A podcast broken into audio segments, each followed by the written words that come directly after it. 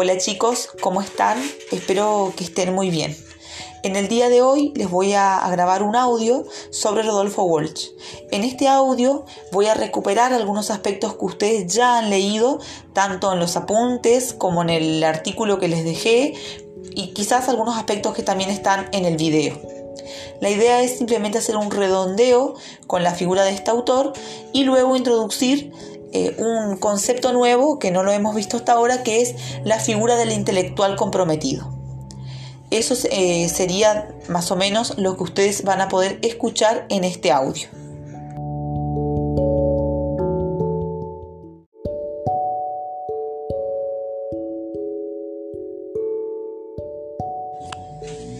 Rodolfo Walsh entonces es un escritor argentino que nace en la provincia de Río Negro en el año 1927. Fue un gran escritor y sobre todo un gran periodista. Por lo tanto, investigó distintos sucesos o hechos que tendrían que ver con el contexto socio eh, de nuestro país de aquel entonces, sobre todo aquellos que tenían que ver con la dictadura cívico-militar. A nosotros eh, nos interesa sobre todo de este autor, que fue el primer autor, de alguna manera, que eh, utilizó o que introdujo eh, un nuevo género literario. Este género literario se denominó relato testimonial. El relato testimonial básicamente son hechos, narraciones de hechos reales, pero que a la hora de contarlos, es decir, la utilización de procedimientos, eh, generalmente están basados en relatos de ficción. Con esto no quiero decir que solamente lo podamos leer como literatura porque tiene el rasgo de ficción, sino que están basados en hechos reales. Por lo tanto, no es solamente literatura, sino que también de alguna manera eh, dan cuenta, son pruebas de lo que pasó en determinado contexto. Específicamente en los relatos de Walsh podemos ver eh, que algunas cosas realmente pasaron, son verídicas y nosotros en la lectura, con un poco de conocimiento de la historia, podemos constatar de que esos hechos que él está contando eh, son reales. El libro que de alguna manera marca el inicio del género es el libro más conocido de Rodolfo Walsh que es Operación Masacre. Allí en ese libro él nos va a relatar el fusilamiento clandestino de los civiles eh, por parte de la policía. Este es un hecho verídico que ocurrió en nuestro país eh, en, el, junio de 1956. Entonces, eh, él a partir de, eso va a hacer distintas investigaciones y las va a a plasmar en sus libros. Como característica de este, este nuevo género que introduce Rodolfo Walsh, podemos decir que los, los relatos testimoniales generalmente no son eh, netamente relatos eh, periodísticos, si se quiere, sino que son relatos que son más extensos y esto va a permitir que, eh, que, de alguna manera que el narrador juegue con los tiempos, que pueda detenerse en determinados personajes, historias, es decir, que pueda focalizar en, algún detalle que él requiera, en, en la descripción de algún personaje, de algún lugar y demás esa focalización que hace el autor no es una focalización, digamos, que de alguna manera lo hace porque quiere, sino que es totalmente objetiva y la descripción de eso que él focaliza, de alguna manera nosotros como lectores nos aporta información o nos dice o nos dice algo más.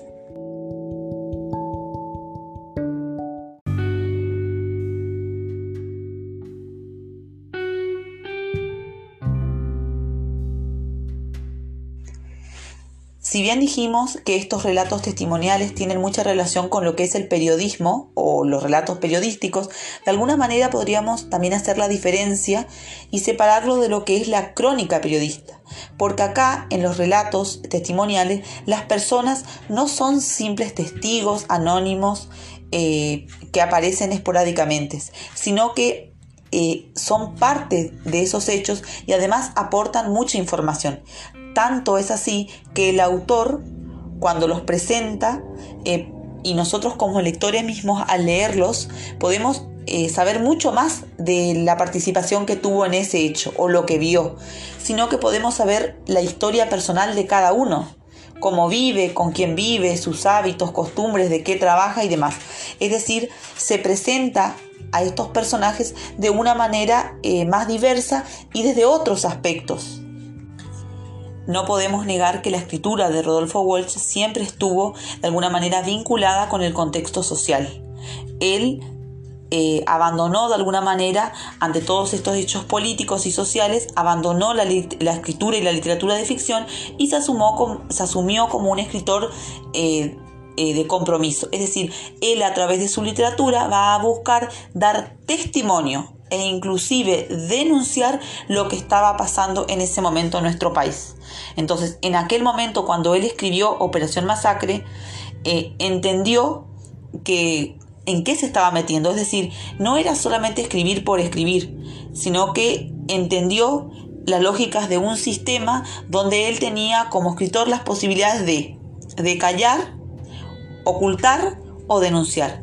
Aún así, él decidió escribir sabiendo que no era gratis y que eso no, en el momento, en el contexto histórico de que estábamos, no le iba a salir gratis. Es decir, eso iba a tener una consecuencia en el artículo que, yo les dejé, en uno de los gráficos que estaba al costado, había una referencia a la carta abierta a la Junta Militar que él escribió en marzo de 1977. En esa carta él arremete contra el gobierno genocida, pero también señala un mensaje que puede leerse como un compromiso revolucionario. Ahí él dice, aún si mataran al último guerrillero, no habría más que empezar bajo nuevas formas, porque las causas que hace más de 20 años mueven la resistencia del pueblo argentino no estarán desaparecidas, sino agravadas por el recuerdo del estrago causado y la revelación de las atrocidades cometidas. Es decir, él de todas maneras, a pesar, sabía dónde se estaba metiendo, él decidió asumir esa posición, dar testimonio y denunciar.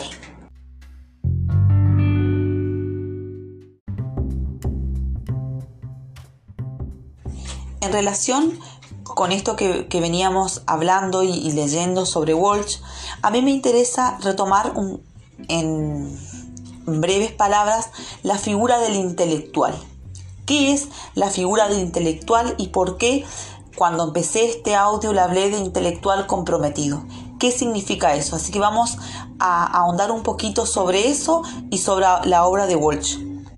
La palabra intelectual es un concepto, una palabra generalmente eh, que tiene diversas significaciones y se usa con distintos propósitos. Entonces, si nosotros tuviéramos que hacer una definición, lo primero que se nos ocurre es buscar quizás en un diccionario. ¿Qué es un intelectual? Lo primero que nos podría, podríamos encontrar es que va a indicar una, una ocupación, es decir, aquella persona que se dedica al estudio y a la meditación. Si nosotros buscamos de alguna manera una definición de lo que es un intelectual, vamos a encontrar que hay diversas significaciones o podemos encontrar diversos significados, porque es un término que no es nuevo. Es un, ya se usaba la figura del intelectual, lo podemos asociar con los antiguos griegos, que perfectamente se adecua. Pero nosotros queremos tomar un concepto de un intelectual más contemporáneo, sobre todo eh, eh, con un tinte social y político, que por ahí vendría la relación con el autor que estamos trabajando. La primera vez que escuchamos o que si nos remitimos a un origen de la palabra intelectual comprometido, podemos eh, notarlos en Francia. en este país hubo un caso muy resonante, muy significativo, denominado el caso Dreyfus. El caso Dreyfus básicamente eh, consistía que a una persona llamada Alfred Dreyfus se lo acusó de espionaje, se lo acusó erróneamente, es decir, se lo juzgó y se lo encarceló injustamente. Eh, además, esta persona tenía la particularidad de que era judía. Entonces, a partir de, de esto que realmente generó un escándalo, eh, un escritor francés eh, llamado Émile Zola, también Émile Zola es un representante del naturalismo como un movimiento eh, literario y estético, escribió El yo acuso. es una carta, si podríamos trazar un paralelismo, sería una carta el, como la que escribió Walsh a la, Junta Militar. Emil Solá publicó esta carta, este artículo, en un, en un periódico en el año 1898. Si bien este escritor ya había publicado varias veces eh, así artículos de denuncia, este artículo fue clave.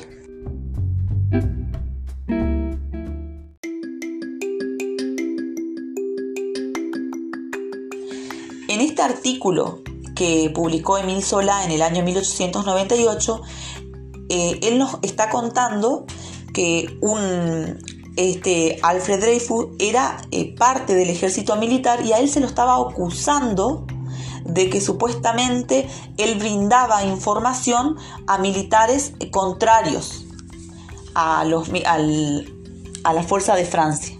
Obviamente que lo que está diciendo acá Emil Solá en este artículo, en el yo acuso, que así se denominó, que no hubo pruebas ni nada y fue severísima la, la condena que le dieron, porque lo despojaron de todos sus honores militares y lo enviaron a cadena perpetua a un lugar que se denominaba la Isla del Diablo, que quedaba en la Guayana francesa. Este caso fue tan resonante eh, que en algún momento se le pidió a la Junta Militar que, que de alguna manera reabra el caso, pero estas personas se negaron rotundamente ante esta negación, lo que, lo que pasó en, la ciudad es que generó de alguna manera rumores sobre ocultamiento y manipulaciones media raras que estaba haciendo el ejército. Y lo que conllevó a que eh, se preste, digamos, de alguna manera a que la sociedad desconfíe de este proceso.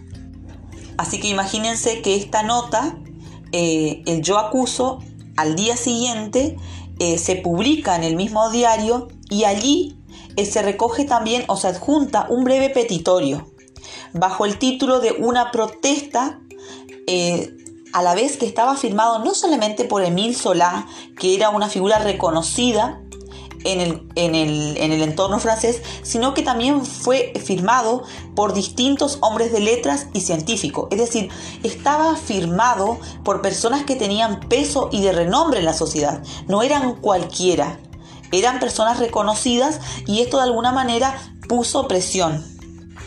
Este caso entonces se convirtió de alguna manera en un símbolo moderno y universal de la justicia en nombre de, los escritores contra el Estado. Luego se revisó esta causa y realmente había una persona que había eh, de alguna manera proporcionado información al ejército enemigo, pero no era eh, Dreyfus, sino que era otro comandante eh, que, que, digamos que no, no era judío. Entonces, Imagínense que eh, esta carta, eh, de una manera pública, firmada por las personas más reconocidas y licenciados y universitarios y académicos, no cayó de alguna manera bien ante el gobierno. Lo primero que hizo el gobierno eh, fue ponerle una multa en ese momento era mucha, mucha plata, y lo condenó a un año de cárcel a Solá. Eh, y eh, su nota generó tal revuelo y que realmente él eh, puso su propia vida en, en peligro. Entonces, sola luego de esta nota o del famoso yo acuso, se tuvo que exiliar en Londres, donde, bueno, allí pasó totalmente al anonimato. Si bien es un caso ejemplar, de allí sale de alguna manera esta idea de la figura del intelectual comprometido.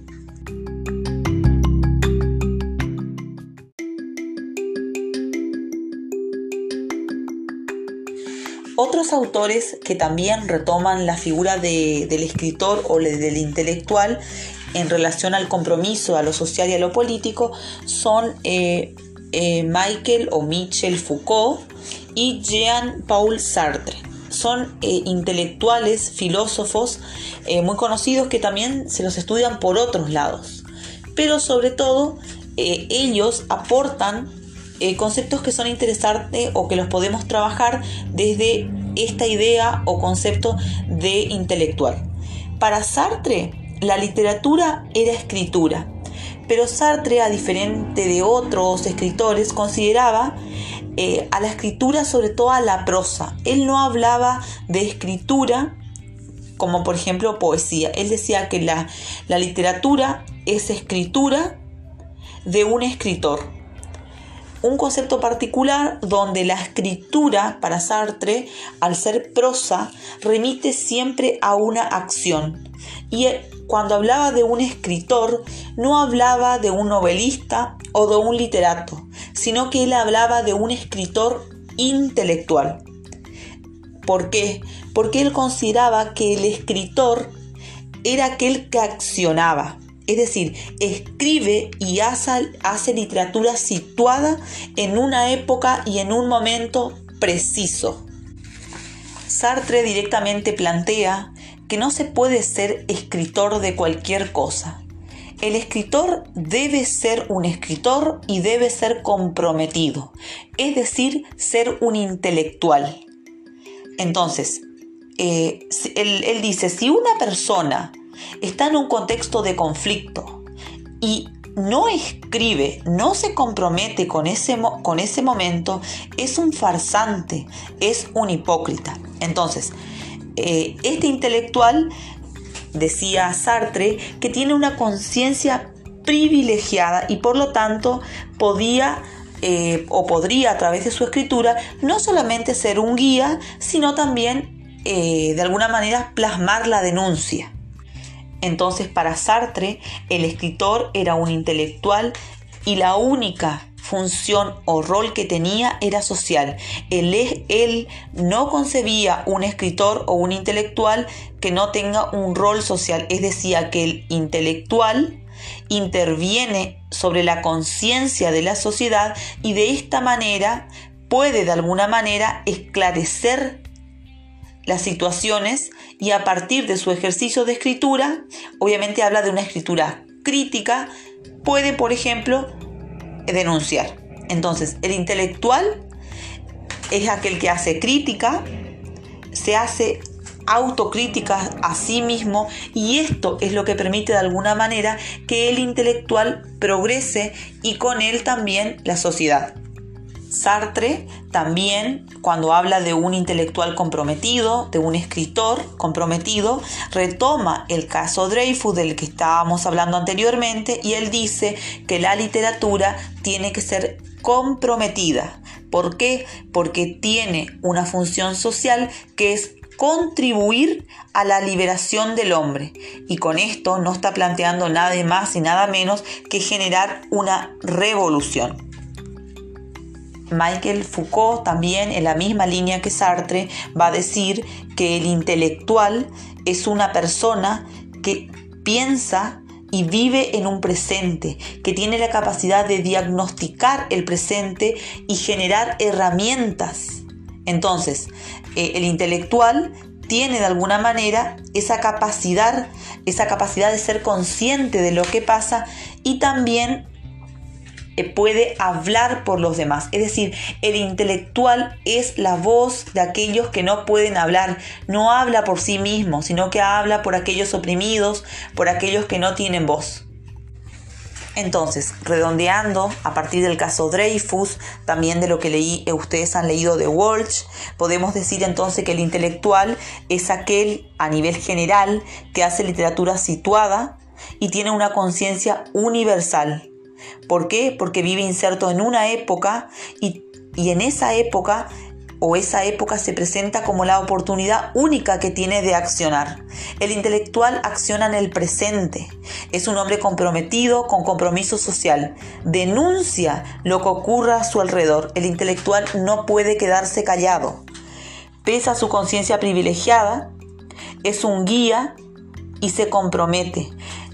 Eh, Sartre dice que si no se compromete es un farsante y al, mismo tiempo lo acusa de cómplice. El intelectual no puede no denunciar, no mostrar o no decir lo que, lo que está pasando alrededor. Es decir, que para Sartre el compromiso es un compromiso particular, porque es un compromiso con su época, con esta época, no con la época pasada ni con el futuro. Es en esta época es situada y es en el presente. Foucault también, por otro lado, va a decir que el intelectual es aquel que dice la verdad a aquellos que no la pueden ver o en nombre de aquellos que no podían decirla. Es decir, el intelectual se va a mostrar como una persona para Sartre guía contemporáneo que denuncia y para Foucault es un sabio, un experto que sabe más y tiene la posibilidad de, alguna manera de producir efecto, de cambiar algo en la sociedad.